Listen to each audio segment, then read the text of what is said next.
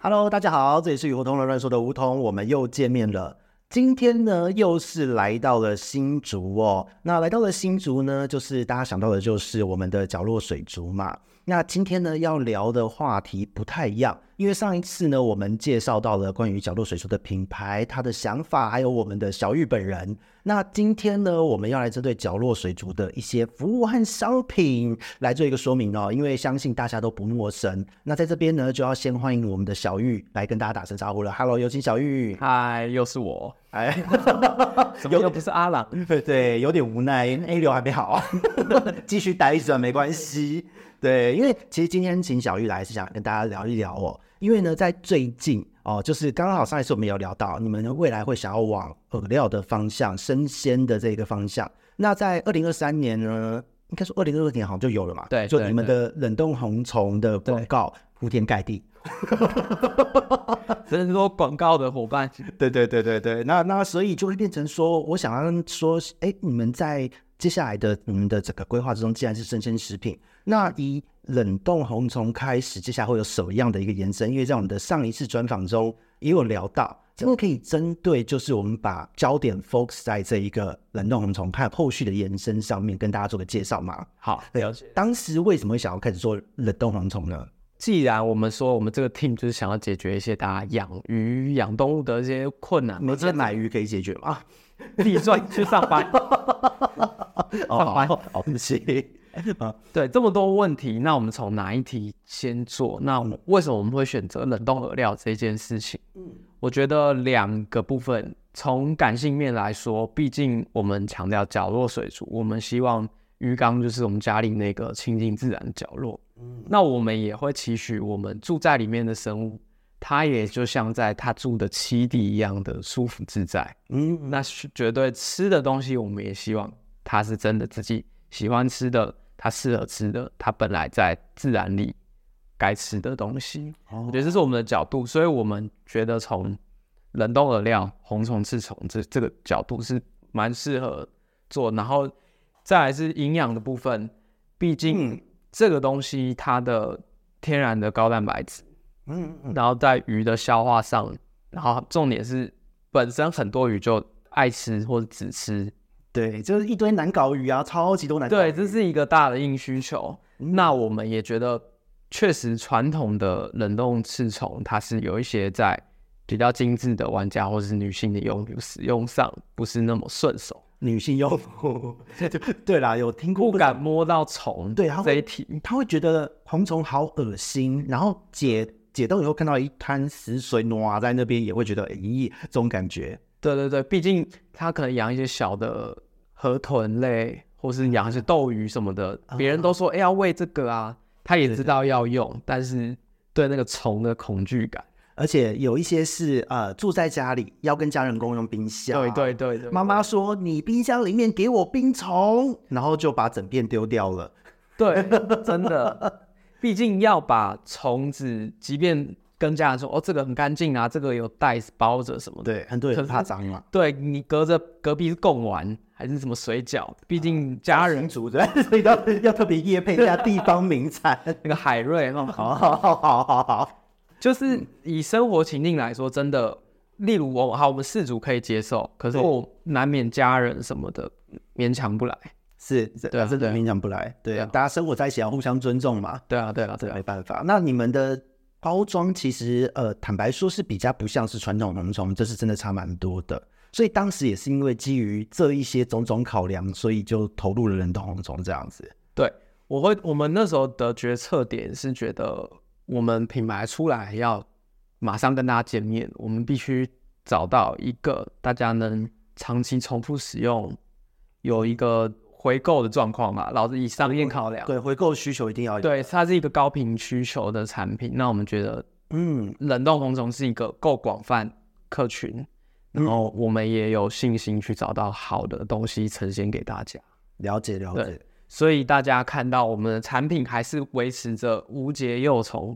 然后赤虫跟丰年虾，其实也算是一开始我们团队对于这件事一个坚持，就是我们也不想做到太多种，我们先把最基本的大三元三大家把它做好。老三宝这样， 对，老三宝， 这神文加言 呐、OK，就是基本款，我们想先把它做到精，然后毕竟我们在使用上以这三种去搭配干饲料，还有一些基本的营养添加，我们觉得以以大家在饲养这些基本观赏鱼，应该都是算是没问题。啊、嗯那我们未来后面会想针对刺虫这样的鱼只的尺寸，嗯再做一些更多的设计。哦，了解对了解，就是像上一次提到的神秘的克苏事件，说虫子大的比较客人比较多嘛，对对对对对对对，所以就例是如虫体的大大小小，嗯这是我们想要再做更多的调整。了解了解，然后像可能外面封的那个包包的膜，包膜。对，有的会觉得容易破，这些我们也都放在心上。可是那个容易破，它不是本来就应该一凹又包，就像胶囊一样一包就出来吗？容易破不是很好吗？但有有的会反应太脆弱了，它是干嘛？就是可能这个破隔壁也会不小心哦嗯扯，破它了。可能是格子比较小，或是什么样？对对对，就是力点使用上，我觉得这对我们来说很重要。毕竟我们就是强调日常精致的方便使用，嗯那这些小细节我我们觉得都很重视，对啊，这嗯个了解体验上去把它优化。对，因为因为有一些女生，刚刚刚讲到女生真的是，有些女生说她没有办法接受红肿解冻的样子对。然后呢，我在想象，呃，如果说她们今天弄你一个红肿，然后还碰到手，应该会崩溃吧？ 抱歉，对，爆气，卡在那个那个人工指甲， 超恶然后洗完手还有那个水血腥对味，血腥又冲冲的性，啊要求画面感好可怕哦。对，所以我觉得的确啦，这个是要考虑进去的。他们轻轻一拨就只有一格，嗯，对。那我觉得这个是明年接下来都要都要改善的一个方向，就是把这个红虫的旧有的问题继续把它调整。对了解哇，那每年都会做一些不同的微调改版，要改对到对一个最终版本，要经过一段时间的迭代吧。对哇，这个今年算第第二年嘛？对，第二年算算是我们正式的最成熟的第一年啦。第一年算是比较草创的阶段，大家还在尝试很多事情。是是是是是是是，了解哇。那今年听这样讲起来，好像你们把客户的所有的 data 回馈都有做了很多的会诊，要作为明年调整的一个重点的方向。对对对，那目前除了刚刚讲到的尺寸，然后还有就是容易破这一件事情之外，是还有什么样刁钻难搞的问题吗？呃，这个是问题本身。那我们如何再更好？对更好的部分，我们在思考的是能不能再做更多元的喂食。更多元的喂食，对红虫就是有红虫饲料，这好像你们有啊，还有红虫饼干， 就是红除了虫饼红虫本人哦， 哦红虫不本人能再多一些其他的日常的喂食上。哦。对，所以我们也在评估是不是其他别种饵料的加入。目前有大三元了，对对对对，嗯，了解。好，那这个还蛮期待的。嗯冷冻丝蚯蚓听说会糊掉，解冻了会崩溃啊没有，对对，那个变恶作剧炸弹这样。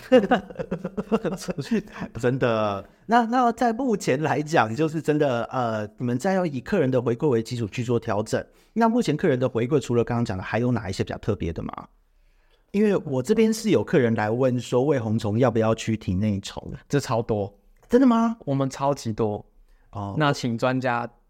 再解次答强调最后一。好好次。 OK，因为其实我已经有录了一集，就是介绍红虫这件事。实际上，红虫你不需要去担心体内虫，因为红虫它本身体内顶多就是一些细菌类的东西。可是以做过这种呃产品的来讲，我们就很清楚知道它的制成之中，该杀菌杀虫的都杀了。对对，所以就会变成说，实际上你的鱼如果吃了还长虫，要么就是你的饲养环境有问题，要么就是你解冻太久才吃，它坏掉，超身体呀啊这时候当然吃了，肠道的状况就会变差、哦，细菌变多，菌虫改变，原虫也会滋生，这时候就会有肠炎的状况。所以不是说红虫有虫，而是你问你的红虫处理方式不当，或是你的鱼本来就养的不健康，导致它吃了之后虫变多，是这样的原因。虫虫是无辜的，对，红虫本人是无辜的哦，因为该杀菌的都杀掉了，而且嗯呃，其实红虫它并不是呃，应该说赤虫啊，我们讲赤虫，对是赤虫并不是这么多寄生虫的中间宿主哦，所以不需要去担心红虫和体内虫的问题哦，所以要担心 的是自己的饲养方式的问题，还哎有有一解冻方的嗯有一问题题我也想问一下梧桐，啊毕竟刺虫它本身生长的就是一些高肥、高污染的那种淤泥的溪流嘛。嗯嗯嗯，那像它这个这种生长环境，为什么它可能变成这样的水煮饵料，可以变得这么不用担心吗？为什么？因为实际上这个跟它的演化适应性有关啦。它虽然是说在你看起来觉得很脏，可是实际上没有很脏哦。如果水中有重金属，它活不了哦。是所以原则上你看到以为是淤泥，但那些淤泥其实是大量的腐殖质啊、沙尘这些东西，它并不是说污染的那种淤泥。懂哦、它那些泥就是它在里面吃一些有机碎屑，它就是这样净化，把这个呃你分解者分解者把它净化掉这个样子。那水中不会有重金属污染，它才能存活。它对于杀虫剂什么的也很敏感。那再加上说，在这样的环境，因为它有相对应的一个水流的强度在，所以寄生虫的的量体或者寄生虫也不是那么容易附着上去。再加上很巧妙的是，它的对于一些寄生虫的敏感度真的没有那么高。对，所以所以自然而然，对于鱼类来讲，鱼类的饲养喂食它来说就不需要去担心太多哦，除非说呃你放的地方那个你虫子放太久，然后虫开始死掉啊，当然会滋生细菌啦、对对，啊这就没没办法了。嗯对，所以红虫真的要怕的，刺虫真的要怕的是细菌嗯，哦，不是体内虫。比较担忧的就是它收成起来的加工流程跟我们饲主自己在操作的过程。对啊，这样就是有人就是有人会跟我说啊，那个早上解冻的，下班回来才想到要喂它啊，这种你说它没有细菌，我投给你。 那都发黑了。对啊，他还就真的会有这样 的人，他就真的给鱼吃，然后说红葱会有体内虫。那如果放在呃冷藏是可以的吗？呃，还是要看你的冷藏室有几度，但一般只要有解冻了，都会希望是你就是你把它剥下一块，用一个杯子装自来水，常温的自来水就好，然后呢稍微把它放个大概两分钟到三分钟，一块的话溶解的很快，对一溶解你会看它溶解下来之后，虫体不是会沉下去吗？对，沉下去就可以立刻喂食了。嗯，哦，那你只要拖超过半小时一小时，呃，那大致上的细菌就开始滋生了。 OK，哦，就会效率比较这也是列入我们之后给客人的一个对对对对对，资讯。哎，就免费客服哎、哎 对，一般都会建议大家啦，就是你赶快呃剥下来装水解冻后，用管子吸取你要喂食的量给鱼吃就好。对，有一个操作我们一直在推广，但这也想借此问一下梧桐看法，嗯就是我们一直提醒客人，就是那个冰块，嗯，或是像大家在用比较传统形式整个冰砖嘛，对，那很多人习惯是放下去让鱼在那边啄，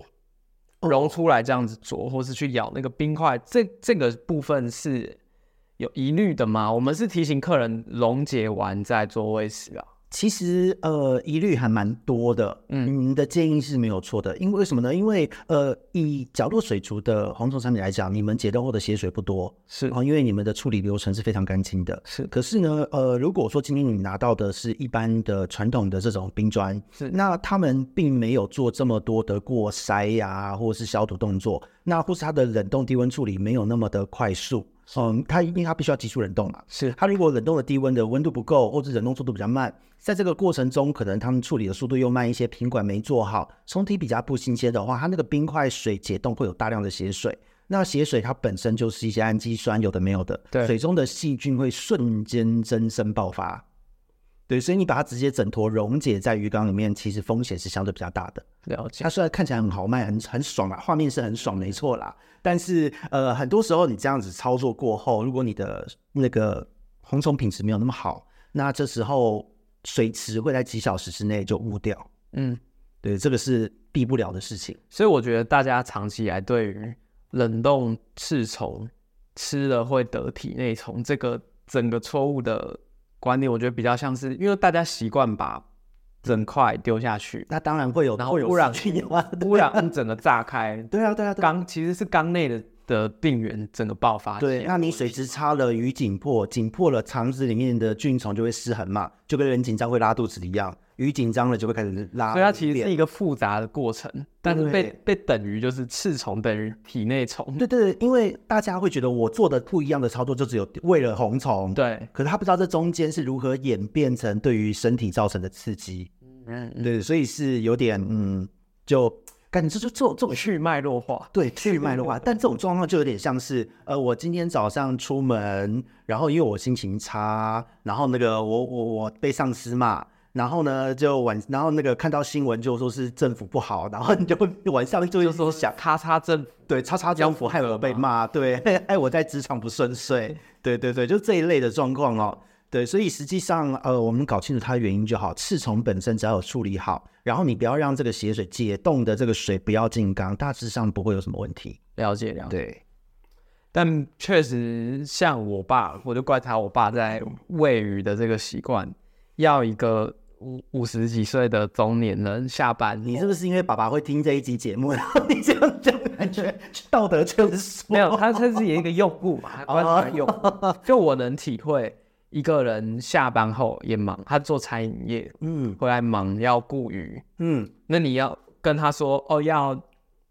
清洗啊，要做一些复杂的过程，会懒啊，会懒啊。对他会觉得，哎、我喂了十年都没发生什么事情。其实这个就很好玩了，因为这个东西会它的冰块的本身，它解冻的这个水的污染量。哦，它会，它它的这些东西释放出来，在水中溶解开来，水会不会混浊，会不会细菌爆开，跟你的系统复杂程度有关。是，如果你的养的方式是环境比较单纯一点，那其实真的还好，而且跟季节也有关。如果是夏天，细菌滋生快，它爆炸的几率就比较高。是是，那可是爆炸了，它就是杂菌增生啊，就是所谓的腐生菌、异营菌大量的滋生，你就换换水就好啦，也没有怎么嗯样。对，那如果你的系统够强大的话，它增生一下下啊死掉了，它就水又清澈了。嗯，哦，就环境有抵抗的能力。对对对，缓冲力会够，所以实际上很多人会觉得，哎，这好像也没什么差，为了那觉得没事，那是因为你已经习惯了比较简单的照顾方式，是所所以污染下去了，你的环境可以符合。可是如果你的环境非常复杂，鱼密度很高，对，然后你又不喜欢洗滤材，一大堆的又不爱换水，你丢下去炸掉就是炸掉了， 就可能会连带生病。是了解对嗯了解对对，所以这个不会说那个高爸爸有错，不要之后被黑这样， 不会说高爸爸不好，而是说这是一个每一缸都是个案，但是我们讲的一切都是几率。对啊。好，那不像这要样意外啊身为我我们是用品的开发，我们也是只能站在用户的角度啦。嗯，就是养鱼的人，大家累了懒了，那是必然，必然的，就是那是正确的，嗯，他们没有错。对，对啊，那我们能不能因为这样他们的大家的生活习惯，就是这个是一个享受简单的过程，嗯，那我们能帮大家简化，我们就简化，把风险能排除就排除。对，所以你们的冰块直接下缸应该也不太会有问题嘛，目前看但我们的疑虑是，会不会让鱼的肠胃道太冰， 不会啊，不会，因为第一个。溶出来的？哎，就还没多大啊，是啊哎，鱼主要 是在啄那一个里面的虫，不是啄冰块本人，就算含到嘴里也一下就化掉了。 OK，那解答我心中蛮大的疑虑呃。不会啦，不会啦，它不鱼不会因为这样冻伤的，进去的人像我们吃冰淇淋，头很痛。啊不会，不会，不会，不会，不会，不会，不会，完全没有这个问题，可以帮 OK，那那我觉得我们确实可以跟大家说，我们的虫是可以更直接的让鱼吃到。应该是说风险会比较低一些，相对风险会比较低，因为你们的血水还有生菌数都非常低嘛。我记得是角落的红虫是有做 SGS 检验嘛？对我们第一批就会定期去送这个检验。了解了解，对，那所以品管有在兼顾的状况之下，污染是相对会比较低的，所以当然污染低，风险低，这么操作的容错率就会比较高嘛。嗯，但站在我们官方的角度，还是会说，哎、融完再加给鱼吃。对，以我的角度也会建议大家，就是融完再给鱼吃，但我们只是实际回家怎么养鱼，又是另外一个。不是，就有时候懒啊，有时候就懒啊，就像。呃，我们自己养会有建议，就像光是一个养鱼加盐这件事好了、啊。加盐的时候，像我自己缸子无齿缸又是裸缸嘛，是那那个一般如果你是有有一点点底下有造景，或是你的鱼质是比较脆弱的小型鱼，我都会说你要先溶解再下去。嗯啊，我自己养是一包盐直接坑 落还看他们会不会去啄。啊，会走会走会走，他们很开心。我懂。对对对对，但他们左一左就觉得，哎、也都很健康，没事啊。嗯嗯，对，实际上就是看你的饲养方式，你可以让你的操作有最大的弹性，就是最适合你的操作方式。嗯嗯，对，因为养鱼是休闲，不是修行哦，这我很常挂在嘴巴的。你不要每天都要弄得什么都要要求那个 SOP 多标准啊！我跟你讲，那你去上班就好了。 上班就是要照这些上操班 够作，累了对，就够累了。我们回到家，每个人可以有点自己操作的弹性哦。嗯，对，我们觉得应该说，对于开发者来讲，我们要兼顾每个人可能的操作用法，对，对，兼顾所有人的需求，让大家都可以有自己去选择的权利。我觉得是蛮重要的。了解了解，对对，对所以我觉得你们这一点有顾得很好，这是真的，我蛮欣赏的。因为我我觉得我们毕竟也是一个新的小品牌，所以我们也很注意自己的言行举止。嗯，对，我们会希望我们说出来的，或是希望大家去做，都是真的正确的。对对，或是有疑虑的，我们宁愿推广是没关系，我们麻烦一点。对，因为因为有的时候是这样哦，呃，就算你生菌数再低，那但是有一些人的缸子就是很超自然，就是可能密度爆炸高，可能一辈子没换过水， 那这时候你的生菌数再低丢下去，直接整个冰块丢下去，量大的时候就是不一样的变异，是是，永远都会有意外。嗯，对，而且有的时候更超自然的是，它有的有可能是肉食鱼，为了抢食物的时候咬到对方，然哦，后就受伤了，受伤的时候黏膜增生嘛，是啊，这个时候你就算污染量再低，它这时候就已经受伤了，它的黏膜脱落啊、刺激物哦啊什么再突然变多，对，那这时候虽然你的鱼是咬到受伤了，可是客人却觉得是不是你的红虫造成了我的 鱼受伤？对，就难免偶尔会收到这样的客人来询问啦，就是对很明显就是他的操作或是他的密度对有很大的问题，是的，但是他会觉得是嗯，不错，你的虫有问题。对，有啊，这个部分就是在呃一些饲料的厂商们也有反嗯映啊，就他觉得他的客人觉得操作都没有问题，可是我唯一做的不一样就是我原本用 A 饲料换成你们家的饲料，对然后鱼就出问题了。我说嗯，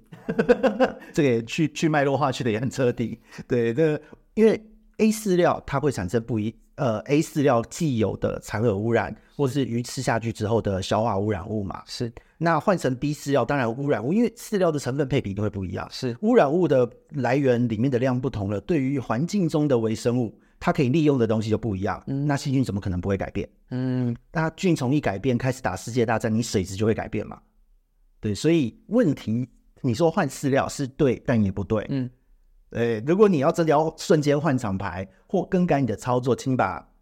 环境清一清，会比较安全所以梧桐一直其实一直在推广的是，我们要注意那个鱼缸里看不到的那些事情。对对对，嗯就我们就像我们讲，养水要养鱼要养水，养水要养菌嘛。嗯，对，你要养那些菌，菌你平常看不到它，啊可是你可以从很多的迹象去判断它。啊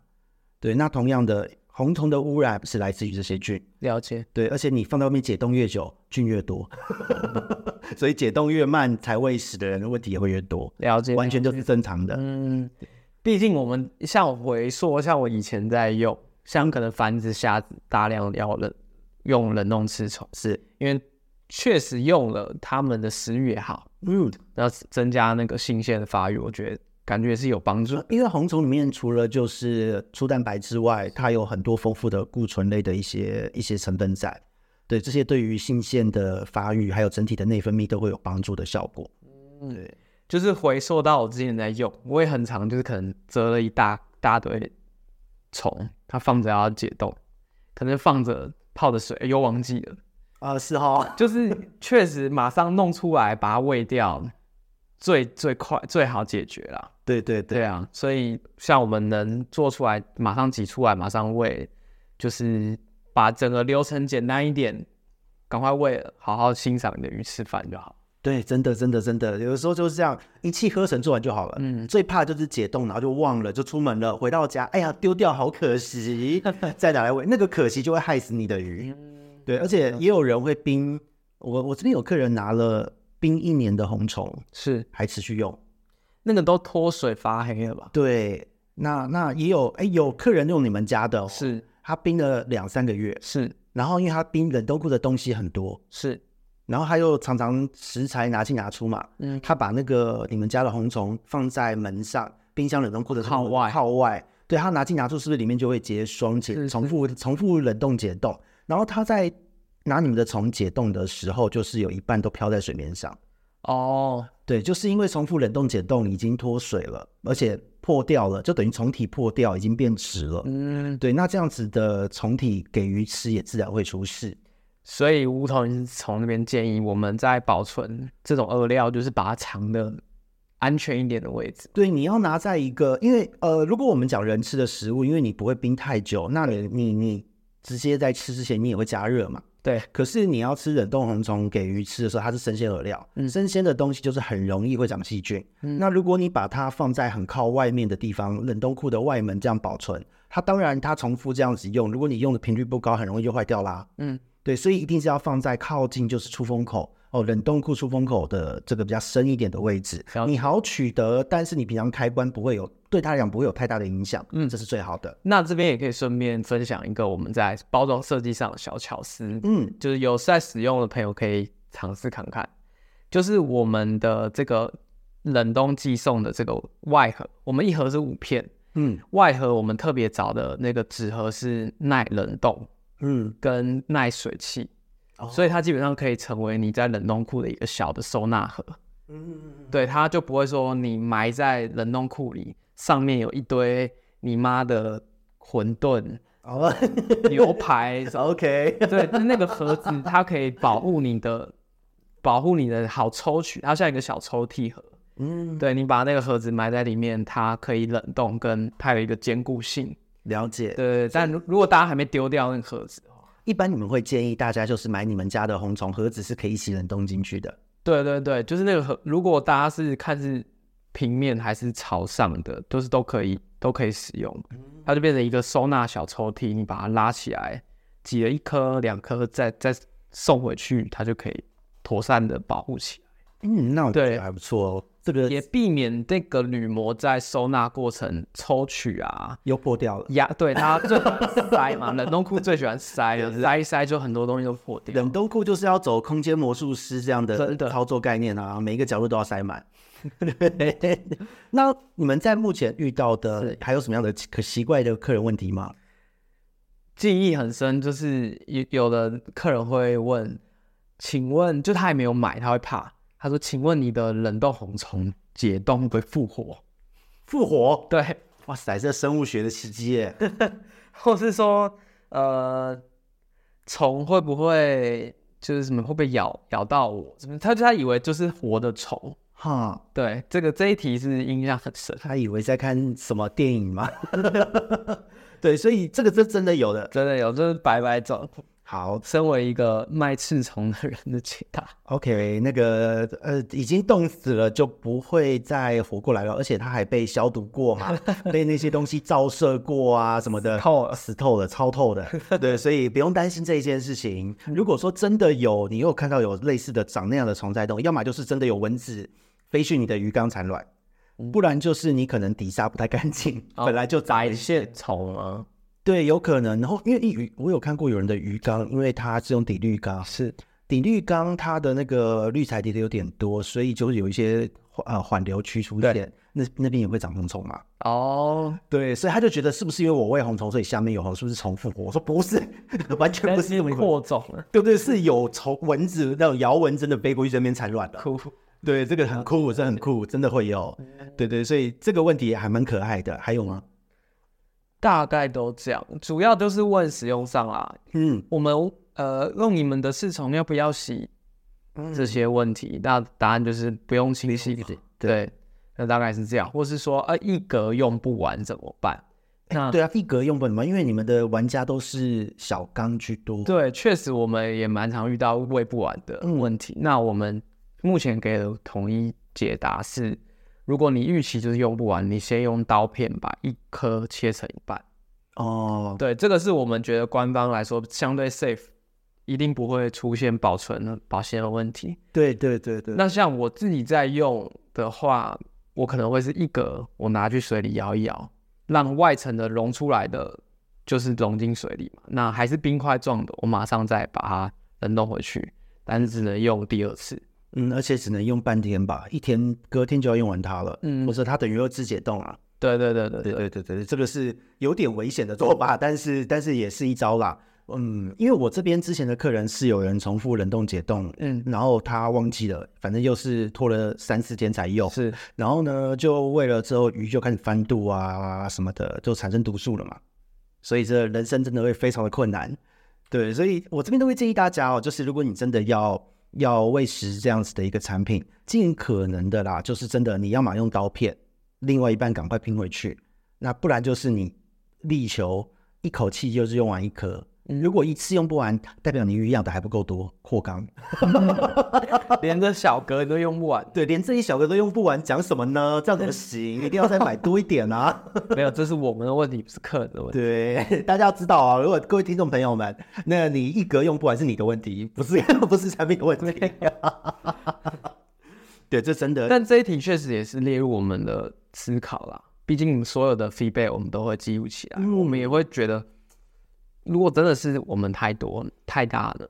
是不是有办法再出小？这也是我们的思考的点。嗯，了解了解。可是如果再小的话，这个很难呢、欸因为目前再小只剩下胶囊大小或是呃药锭，好、药锭这种一片大小的尺寸了。嗯，对，这个真的很难哎、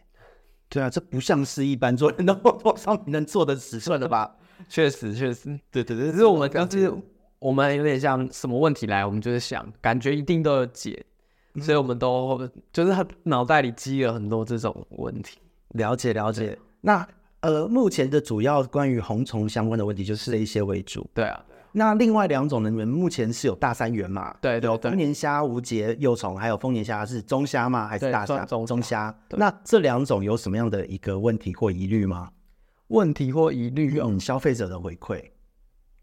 主要问题是，我想想，可能在无节幼虫比较多，因为丰年幼虫比较多啊？对使用上的疑虑啦，也是说可能一格它太多太少哦的，这些问题。毕毕竟竟下次就冰不回去喽。这解冻一次一定要喂完，否则一定虎皮。因为它很很浓，我们的虾很浓等，但是又是一样的块状，所以对确实在可能孵一台孔雀鱼的用户来说，真的量太多了。啊、对，嗯，用不完就射两缸啊，没有别的办法啦。努力多生一点 对，没有办法，因为因为说真的，这个东西你要再做小，它就会很贵。是对，可是如果说你一次解冻，你又回去冰的话，它就会破掉。嗯那、破掉之后，整个营养，因为它里面最好的是脂肪酸、维生素嘛，对对嗯一下就氧化了。对，那个再喂也没有用。了解了解对，而且小鱼吃了会死翘翘哦，不能喂，不能喂二次解冻的。了解了解。对对对，所以实际上这是冷冻丰年虾的一个部分啦。嗯，对，那还有什么样的一个问题？中虾的话就还好，我觉得认识丰年虾的，可能通常都算是比较玩家，对这个东西是有认识的，那就是给对应的鱼汁的口径，那就 OK。了解，不过遇到也蛮多是各种问什么鱼可不可以吃什么，什么鱼可不可以吃什么？OK，红龙可不可以吃红虫，哦，好，很可这爱。这一类的问题。 OK，对了解了解，鱼种的对应就对了。对对对对对，实际上，呃，红虫和丰年虾哎还有无节幼虫是什么鱼都可以吃的，这是完全没有问题的。是。对，淡海水鱼都可以吃，对，只要它愿意吃。可是这呃冷冻红虫不会有那个鱼海水鱼需要氨基那个脂脂肪酸会不足，对，会有会有会有。可是，呃，海水鱼一般不会有人把红虫当主食，对啦，因为呃，除了第一个是营养性问题之外，再来就是对于海水鱼来说，诱食性很多时候红虫不是那么高，嗯，对，所以它本身就不爱吃。哦那也还好。对对对，那那重点是，我想问一个问题哦，就是在呃你们的冷冻凤梨虾、中虾，你们的制成有做到杀虫是呃消毒这样的动作吗？对对是用什么样的方式去做消毒杀虫呢？我们第一，我们分成两个阶段，第一个阶段是清洗，嗯第二个阶段是杀菌。 OK 那我们第一阶段就是用清水去把它洗净杂质，这是最基本的。是那接着我们第接着第二道，什么叫做杀菌？我们是用电子束，就是嗯伽马 ray 那些 OK OK OK，对，去伽马射线，对，对对，直接去把那个里面的一些病菌的 DNA 把它破坏，这样子。了解了解。就你们在呃刺虫也是这样的方式处理？对我们三款都是同样的操作、哦流程，对。对，因为会这么问，是因为其实就像刚刚讲到的，冷冻刺虫本身没有什么体内虫问题，哦、但但是丰年虾有体内虫问题，它是、它是呃突呃线虫还有绦虫都会去呃指定它作为中间宿主，了解，对，所以如果一般我们在如果你是说买比较便宜的，没有特别做杀菌的的的厂的这个产品，是我们都会建议你要在负二十一度冰一个礼拜再喂食，你就是冰久一点再喂。那负二十一度是一般家用冰箱可以到达的。啊，负二十一度可以，你只要冰箱加上冰箱冷冻库，不要不要玩空间魔术师，了都可以。对，那你如果是躺式的冷冻冷冻冰箱，一定可以。了解了解，对对，功率不一样嘛。就是把它冰久一点，把它冰病菌病死这样。对对对，可是因为你们的产品是已经杀菌杀虫了，对对，所以实际上家用冰箱就算没那么低温也可以。就直接可以安心用。对对对对，而且是买回去就可以立刻直接吃，都可以安心。对对对，对，因为有的时候是呃很多的人在买，他是可能今天呃呃明天要喂，然后前前一天下单，啊今天刚好到货，他就不会再多冰几天。嗯对那因为如果你买的比较便宜一点的，它可能中间的制成没有处理的这么细致，那这时候在呃你你直接放入你的家用冷冻库，是，你可能没有冰个一两个礼拜，它是没有办法杀干净的。嗯，其实蛮多观赏鱼说吃出绦虫疾病，绦吃出驼形线虫，大部分都是这样的状况。哦，所以真的饵料是有这个带源的风险，但其实丰年虾是很危险。丰年对丰年虾是相对危险的，无节幼虫因为它是直接就是干燥卵孵化嘛，孵化了直接收浓缩起来，所以没有差，它们不会接触到这些。可是，在养丰年虾的过程中，它很多都是童子对，啊、鸟啊、壁虎啊、对小生物啊，跑来跑去，跑来跑去。嗯，对，而且有的时候是用藻水，哦，对藻水去喂养它们。那你藻水就是放在外面的桶子，那你 直接捞，直接把这个水灌过去，你也不知道里面掉了什么东西。嗯，对，所以很多时候，呃，风险下中虾的危险性会相对高一点，所以选择一个呃消毒过后的产品，哦，像你们家的，或是说你买回去便宜的，你自己要长期冷冻，是蛮重要的操作。了解了解。对对对，所以听到你这么回答，那我有放心一些。那呃，像丰年虾，大家也在讨论，就是它本身其实含水比例很高。嗯，那它真正对鱼的喂食的价值，你觉得在？坦白讲，它的含水量高归高，它还是会有重点的营养素，嗯，而且再来是一样是氨基酸，好了，氨基酸的组成比例不一样，形蛋白质的形式不一样啊，所以一样如此看数字成分的话，好像显得它营养价值比较低，是可是实际上它可以补足就是只喂食红虫或只喂食饲料所缺乏的东西。所以它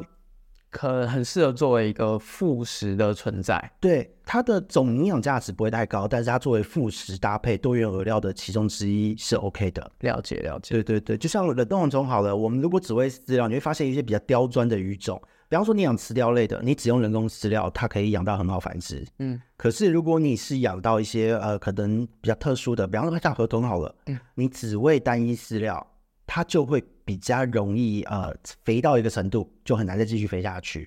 哦，要花更久的时间。可是如果你中间有穿插红虫，哎，两三个月它的生殖腺就饱满了。会差非常多。所以有的时候这一些生鲜饵料，单看数据上营养价值不是那么高，可是实际上它可以补充一般我们日常的饲料不能提供的营养，这就是它的价值。了解了解。对，所以我们会提倡多元饵料嘛，嗯，对，都各方面都去补充一下，就有吻合他们在不只是繁殖需求的鱼友嘛，就是日常想要让鱼把它能活的寿命长一点啊。而且呃更漂亮的话也会有需求。了解，对对，因为氨基酸组成不一样嘛，嗯，那这时候它有一些鳞片，有一些色素细胞，比方说像蓝绿色系、金属色泽，是它都是沉积氨基酸嘛，对，对，所以有的时候像不论是呃螺旋藻的补充，或是一些多元饵料的喂食，都会有帮助的。嗯，对，所以这个就是一个还蛮显著的差异性。 好，听到这边可以下单。今天有优惠吗？因为没有吧，今天有吗？上一次我们好像有给，这一次还有优惠吗？嗯，因为快过年了，那卖个关子，大家可以稍微关注一下，就进可以加我们的 Line。那加 Line 我们就是直接有送一个官网五十元啊的折扣券，了解，对，然后一些神秘的小优惠，我们也会做一些过年相关的议题或是相关的事情，大家可以去那边了解一下。 就过年要红嘛，嗯所以就红虫嘛，好烂让啊！你红一整年，对，红一整年跟虫一样红，听听起来蛮可怕的。 那哎，那我想再问一下哦，像我们在上一集你有提到说，呃，明年会有新开发的，我可以先请你曝光一下，提前预告一下，目前在评估的有哪一些未来可能会开发、 哦口袋名 单对口袋的饵料名单，我觉得像水藻就是我们蛮嗯，对，算口袋名单蛮喜欢的一个，因为毕竟我们的对象就是中小型鱼，对，那中小型鱼的口径，然后又考量到会选择我们的有些它想要繁殖一些比较精致的鱼种，是像之前在海大在我们在观赏鱼市在练习繁殖鱼的时候，就有一些学长分享，嗯像短鲷啊，或者一些圆豆种鱼要看到饵料本身，他才会想要生。哦，对，就是他要觉得我的小孩有东西吃，嗯，或是我有足够的营养，我看到那个饵料本身，它就会刺促进它想要繁殖。是的，是这一点我觉得很有趣。这个很符合生态啊，有的嗯时候这也是一种诱发繁殖的动机，对，是蛮什么视觉吗？啊？对，就像呃那个时候帮呃是啊、高够力的重新饲料好了是哦这一款饲料就很特别，是它会模仿红虫掉下去在水中动的样子，是哦，它的造型是设计过的，从视觉去刺激食欲。哦，对，那其实这个也很吻合，也是很吻合生态啦。它本来就是有诱食性，就是因为它的动态嘛。嗯，对于是辨认这个的。那同样的啊，在很多的不论是珊瑚礁的鱼类，或是一些呃在一般淡水鱼的繁殖季好了，那个时候它们一定就是在繁殖的时候会伴随着有大量的浮游生物的出现。对，对，所以从视觉去诱发它们的这个最后繁殖的这个动机，嗯，这是完全是是正常的一个判断。排卵的最后一根稻草。对对对，就是其因为这个东西的出现，因为在野外这些东西，它的好几个因子交错嘛，这一些小生物的出现也伴随着大环境，就是刚好嗯变到就是正确的时候，它们的内分泌也到位，对所有的东西都到位，包含了这个饵料的生物，哦它们才会生。了解了解，嗯，嗯，也是从这角度，然后加上我们也想要推广更多元的喂食，是对，然后毕竟大家就是以喂红虫这个尺寸的鱼最多，我们希望喂这个再添加一两种。那首要我们在看的是水水水藻，哦，对对对，了解，那还不或是那个梧桐什么推荐，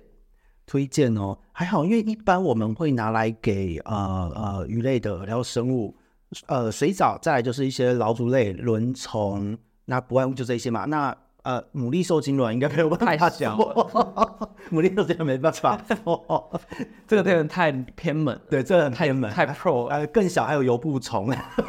这连我都没听过，真的吗那我们以前没有接触到。 ？OK，那个刚好来傻逼思哦。呃，如果你有繁殖海水的神仙鱼、盖刺鱼科，不论你要繁殖皇后、蓝纹、大型的法国神仙，这有点太专业了，呃，女王神仙你要繁殖，或是麒麟神仙、火焰神仙，你要繁殖这些带刺鱼的鱼苗，是开口饵料要先用油布虫。我曝光了什么？叫繁殖是这样，油布虫再来牡蛎受精卵，然后轮虫才是无节。啊，中间有 c o p e 这样子，就是老鼠类。对对对，所以不过油布虫应该没有人会做啦。油布虫它常常出现在轮虫的污染里面啊。哦，嗯，就是 很讨厌，但是嗯嗯，竟然会吃这样。了解了解。那它它这些小的饵料，嗯，应该大众比较不太需要。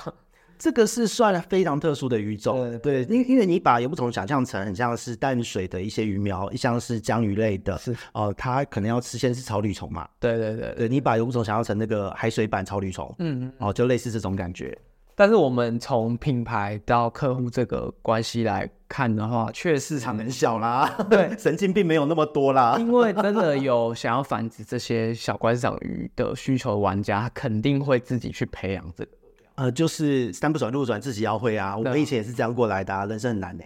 可是我觉得，像我以前在玩这种什么像淡淡水轮虫给江鱼，嗯我觉得那也是乐趣点，是就不只是培养那个幼苗，培对，养饵料也是嗯，应该说也是修行啊，让自己觉得那是乐趣，其实嗯超麻烦 的。对我那时候就是养饵料生物又养鱼，然后养到生气，就饵 料生物就觉得顾饵料生物还更累，真的而且因为很早期的时候我就有在繁殖小丑鱼，是，那时候小丑鱼那个海水轮虫，就是那时候还没有人卖现成的哦。呃，就是你要自己去捞，用学校实验室设备分离，哦，去借显微镜啊，干嘛自己分离？你从野外去分离出对来啊，，对啊，疯了。就很疯啊。那那那时候学校没有资源可以借走，不是，因为我在繁殖的时候，那时候我才高职，哇，然后那时候我念复兴美工，还哎嗯不是相关科系，我是看书说去野外捞捞了之后它长什么样子，分离出来，我还去跑去借借借显微镜， 对自己分离，然后自己哦好宝贝这样拿回家，然后自己把它养大。像严老师在分享他童年研究昆虫的那个感觉一样，对因为很懵哎、三不转路转啊，那时候这样子弄出来就是养一直养，结果你养出来之后，当然会有人跟你要嘛，你就会分送啊，分分售也会有。对那那到时候鱼出来，你就会发现，哎，好像鱼就一天补救补救，给它个一两次的那个轮虫就好了，然后你剩下的时间几乎都在弄饵料生物。对，真你要的你要帮它换盆啊、换水啊什么的，然后鱼本人都不太需要理它。就是鱼好像变成一个结果，我们只要把饵料这部分顾好，鱼好像都不太需要担心。对对对对，确实有这个感觉。然后就当做到最后，发现你养两三种鱼，繁殖两三种鱼，然后你都在一直顾那些有料生物的时候，你就会某一天忽然决定要把它全部都卖掉。 我到底在干嘛？ 我到底在做什么？ 会忽然怀疑人生这样子。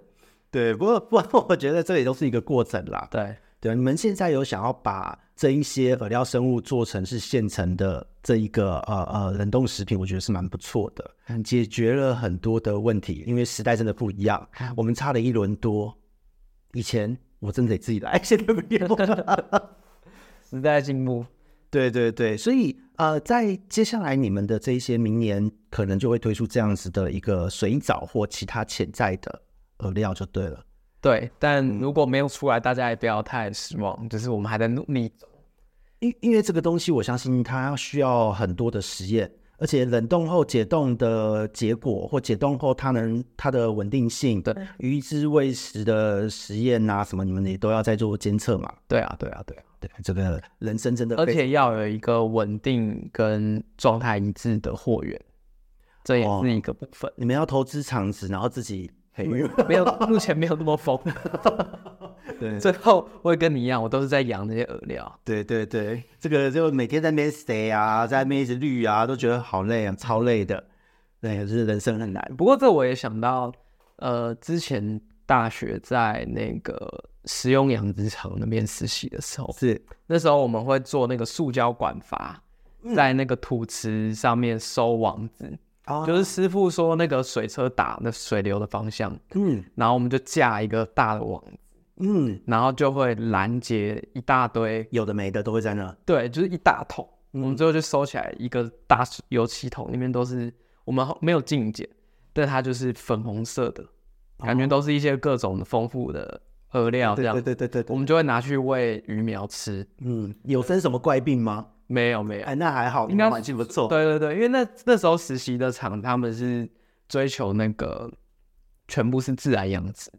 哦，对，哇在嘉义的，哦，因为越自然，通常季节到的时候，疾病也会越 多。哦，也很肥，对不对？啊，对你那时候是什么季节啊？夏天，啊夏天还好是吧，夏天还好啊，夏天相对的稳定一些。所以以现场来说，喂那个也是蛮可怕的。对，如果它是在呃秋冬季、呃秋秋季，呃，应该说冬季，然后再来在春季这两个时间点，你用这个操作的话，很容易会收到一堆有的没有的虫。哦哦，对，那冬季的时候，就是寄生虫也会相对比较多，大型寄生虫会很多。了解了解，对对，而且有一些像是呃，如果在冬天入冬的时候，有一些青蛙啊什么跳过去，鱼虱啊都会带着去，哦了解了电解虫也会带着 去，对，所以那个水生你这样说就可能受到迷你虫，然后给鱼鱼就整 片，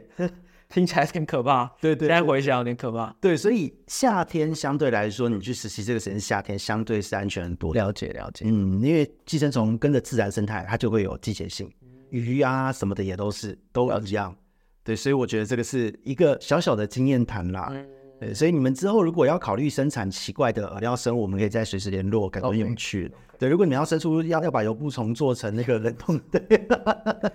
海水鱼的那个神仙鱼的繁殖，可以在一起了。 听以前在学校跟朋友聊，他们说光一对神仙鱼，它要配对，听说会有一个求偶的那个空间，就要好几十吨的水的那种